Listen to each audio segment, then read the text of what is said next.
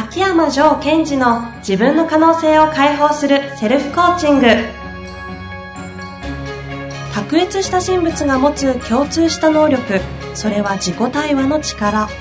ポッドキャスト自分の可能性を解放するセルフコーチングは上場企業から中小企業までエグゼクティブコーチングトレーナーとして人材開発を行ってきた秋山城賢治がビジネスや人生で役立つセルフコーチングの技術について分かりやすく解説します。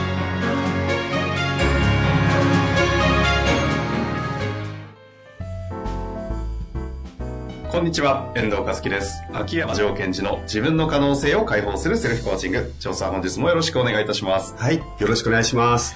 さあ、今日質問来ております。えー今日の質問がですね、前回に続きまして、またセールスの方ですね。女。性35歳、セールスとあります。はい。最近営業のご質問が非常に多くて、これ営業本出された、あの、青本と言われている Kindle の本が営業力じゃないかと。あ、嬉しいですね。ぜひ皆さんも読んでいただきたいなと。まあ、本当好評ですよね。はい、ありがとうございます。かなり売れてるんですよ。そうですね。なんで私が知ってるんだって。嬉しいです。というわけで早速質問を紹介したいと思います。えー、ジョー先生、遠藤さん、いつも無料とは思えない配信をありがとうございます。私は感情が顔に出やすい人間です。自分で自覚がないのがすごく問題だと思っています。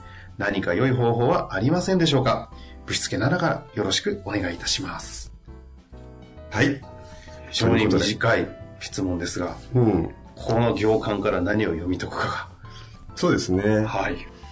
まずあのーそもそも感情が顔に出やすいという前に、まあこの方はいろんなものを感じ取れてるんだなっていうのがまずわかるということ。うん、うん。相手との関係の中でね。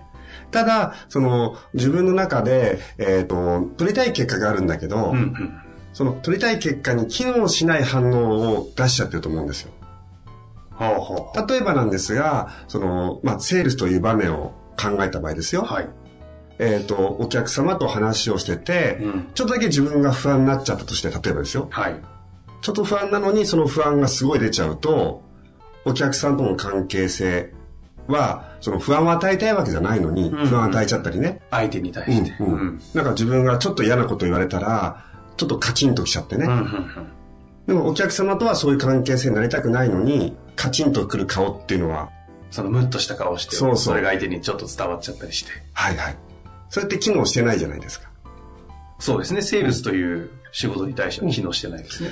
はい。ですから、まずここで整理していきたいのは、まずは、えこの方、他の方もそうかもしれませんが、え感情が顔に出やすいということはどういうことかというと、いろんなことを感じ取ってるよということですよね。うんうんただ、それが反応として、えー望まない反応になってる。ということですよね。うん。うんうん。望まない反応になってるということは、望む反応があるということですよね。裏を返せば。うん。うーん、確かに。で、えっと、ここでちょっと今日はですね、その人間関係っていう切り口からもこれを見てみたいんですよ。人間関係。はいはい。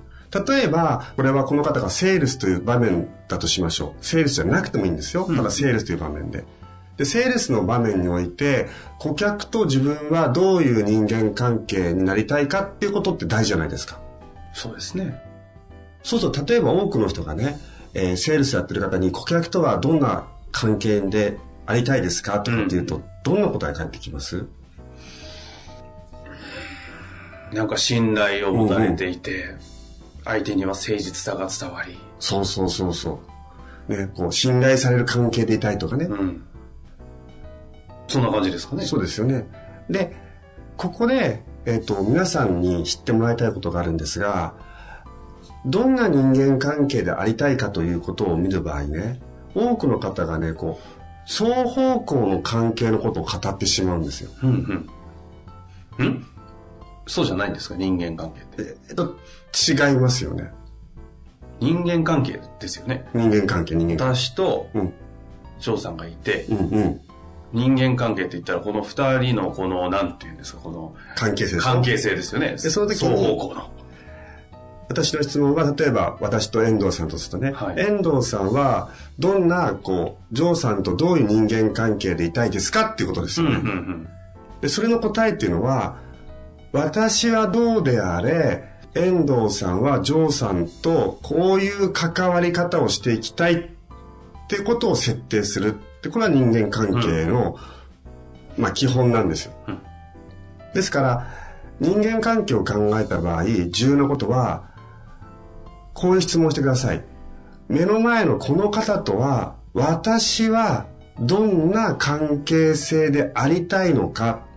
あくまでも自分がその人にどう関わっている人になりたいのかってことを設定することが人間関係なんですよ。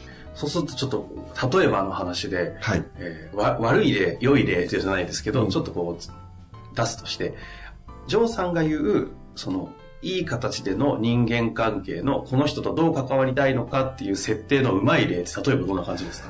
えっと、これはうまい例というよりも、二つ、二人のことを語るのはダメなんです。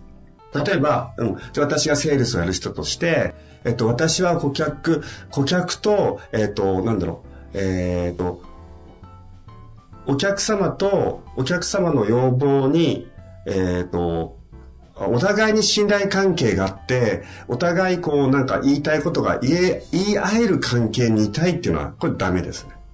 ほうほうほだって今の私のセリフの中に相手のことも入ってますね。でも人間関係っていうと、例えば今の話だと、その、お客さんもしくは顧客、クライアントから、好かれたいとかいうのも入ってききそうなそうそう。あと信頼されたいとかね。そうですね。だって、それって相手のことを語ってどうするんですかってことです。私の今の質問は、あなたはお客様とどんな関係性でありたいですかという、あなたのスタンスうんうんうん。を答えてくださいという質問なんですね。つまり、決められるのは自分のスタンスだけなんです。そうすると先ほどみたいな相手からも信頼されてお互い信頼し合ってとか、お互いこう双方に好意を持て持ち合ってとか、ではなくて、まあ、それはいいですよ、設定したところで。設定するのはいいんですけど、それってって相手のことも入っちゃってるのをどうやってあなたは達成できるんですかと。コントロール外ですよねというような感じです。その通りなんですよ。そうすると、例えば、まあ、いいいい例というか、うん。ジョーさんが言っているようなニュアンスで言うと、どういう設定がこう、うん。ふさわしいんですかね？はい。えっと、まず問いかけの時に、私はという単語をどこに入れるかなんです。うんちょっと聞いてくださいね。はえー、私は、ね、私はこの人とどういう関係性でありたいかっていう問いかけをすることです。私はこの人とどういう関係性でありたいか。うん。もうちょっとそれを噛み砕いて言うと、私はこの人にどういうスタンスで関わっていきたいか、相手がどういう反応をしたとにもかかわらず、うーん。関わらずなんですね。関係ない。もうすごい平たく言えば、こいつとどう付き合いたいかね。そうそう。そこを設定していくのが人間関係なんですね。そうすると例えば何ですか？どういうものが出てくるんですかね？例えばジョーさんとかですと、うん例えばクライアントさんがいますと。うん。まあ、この方セールスなんでセールスにしましょうか。うんうん昔セールスされてた頃のイメージで言うと、はい。営業しに行かなきゃいけない。うん。で、営業担当者がいて、うん設定する関係、例えばどんな感じになるんですか？営業ですよね。はい。私営業の時はもう決めてて、えあの、売りつけたろうと思ってますからね。え、それじゃあもうちょっとあの、言うと、ど、どんな感じですか？今の問いに対して答えるとすはい。売りつけるってまあ言葉がね、ちょっとこう、あえて乱暴わかりやすくね。んですけども、はい。えっと、どういう関係？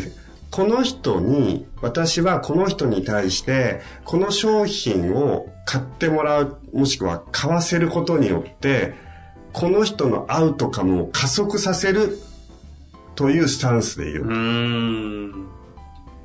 うん、うん、ですから、あとは、うん、と営業で言うならば、私はこの目の前の、えー顧客に対して、顧客の人生を加速させるために私ができることをやろうみたいなスタンス。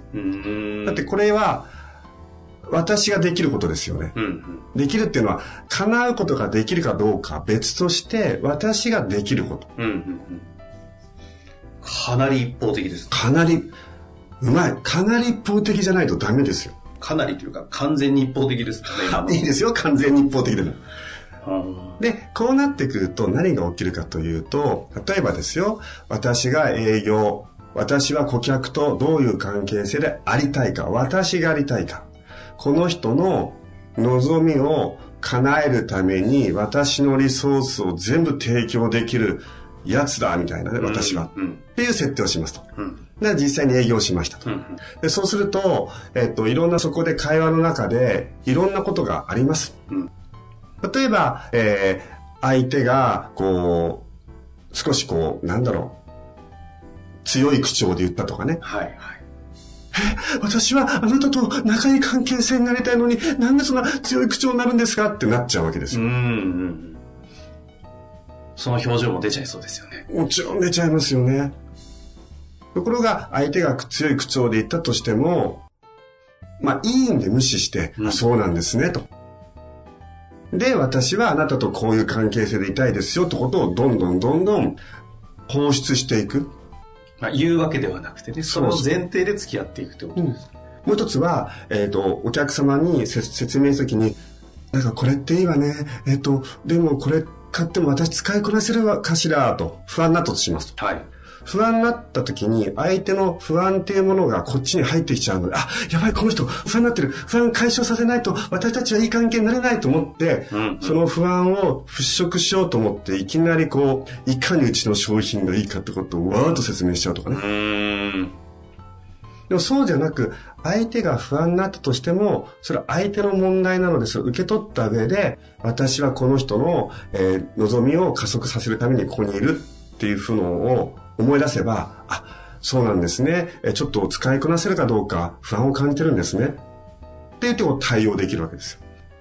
つまり、この質問の方のお話に戻ると、感情が顔に出やすいということはどういうことかというと、相手からの影響をもろに受けてしまって、そこで自分がすごい不安、相手が不安だから自分も不安になってしまったり。相手がすごいちょっと強い口調で脅してくるから、それに怖がってしまったりということになっていくんですね。この短い文からそこまで解釈できちゃうもんなんですね。うんそうか。そうするとこの方は、まあ、いい悪いではなくて、その、やっぱじ現実、事実として、相手からの影響を若干、こう、かなりこう、受けがちになってしまってるってことは、一旦受け入れて。そうですね。で、そのことって実はすごいいいことじゃないですか。つまり、いいこと。うん。相手の A だったら A、不安だったら不安っていう波動を受け取ってるわけですよ。うんうんうん。キャッチできてるんですよ。それを自分の内側まで入れちゃってるから、相手が不安なのでキャッチして自分も不安になっちゃってる。うん相手が怒ってる。ムッとしてるので、それをキャッチしてて自分の中で、あ、私って責められてるっていう、自分のキャッチは OK なので、そこまではできている。うん。で、その後それを自分の中で大きくしたりしちゃうんですね。その相手からの不安を自分の中の不安にも作り変えるというか。そうそうそう。で、それは不安、相手のことを無視するってことは対応ができなくなるので、うんうん。まあ、いわゆる言葉で言うと、相手の状態を受け止めることは重要だけど、僕の中まで中まで受け入れて自分の状態を壊す必要はない。そうですよね。確かに、ジョーさんの先ほどの相手のアウトカムを加速させてやるぞっていうスタンスで付き合えるんだとすると、相手がもし不安だったとしたときに、あ、不安なんだ。だったらそれに対してどう加速させるためにっていう対応策でこう、ニュートラルに。に対応できる。うーん。それを不安なんだ。え、不安、不安、不安やばい。えっと、不安を払拭させてあげないと。えっと、この商品はね、こういうことが優れててってことをわーってやるってことは、実は、営業の方も不安になっちゃってるんです。一緒に二人して、こう、不安だったり。不安を解消させようとつもりで喋ってるくせに、自分が不安だから、あ、この人不安があってる、やばい、これじゃ売れない。ということは私不安だってなっちゃうパターンうが。すごいあるので、そこは無意識的なところなので、考えたこともない領域ですけど、表層で言ったらもう現実あるあるの話ですうね。ついうっかりわーっと喋り出しちゃったりする時とかってまさにそれが起きてる感じしますよね。そうなんですよ。ところがやっぱりそれがちゃんと自分がうまく対応できてる時っていうのは、相手が不安を感じた時も、あ、〇〇に不安を感じてるんですね、と。不安を感じるのはごもっともですよね。だって、これ買うの初めてなんですから、みたいな。でその上で、ちょっと説明しますと、みたいなことが実はうまく対応できてる時っていうのは非常にニュートラルですよね。というわけで今回はもうズバリ回答いただいたと思います。その人間関係という切り口でね、お話いただきましたので、相手と私はその、どういう関わり方をしたいのかというところをアウトカム設定をして。そでそこ、そこに頼っていくというか、そこをぶらさない。うんうん、それを内側に入れとけば、相手が怒ってる、喜んでる、悲しんでる、その状態を自分のスタンスをちゃんとしてれば、相手の状態をニュートラルに受け止めて対応できるっていうふうに変わっていきます。なるほど。まあ、まずはじゃあそこをトライしていただいてみてですね。まあ、実際にやってみるとうまくなんかこう、設定したのにブレちゃうとかいろいろ起きるでしょうから、その時はまたどんな現象が起きたのか、シェアしていただけたら、秋山先生はお答えいただけるかなと思いますので、はい、その時はぜひお待ちしております。というわけで本日もありがとうございました。はい、ありがとうございました。本日の番組はいかがでしたか？番組では秋山城賢治への質問を受け付けております。ウェブ検索で秋山城と入力し、検索結果に出てくるオフィシャルウェブサイトにアクセス。その中のポッドキャストのバナーから質問フォームにご入力ください。また、オフィシャルウェブサイトでは無料メルマガも配信中です。ぜひ遊びに来てくださいね。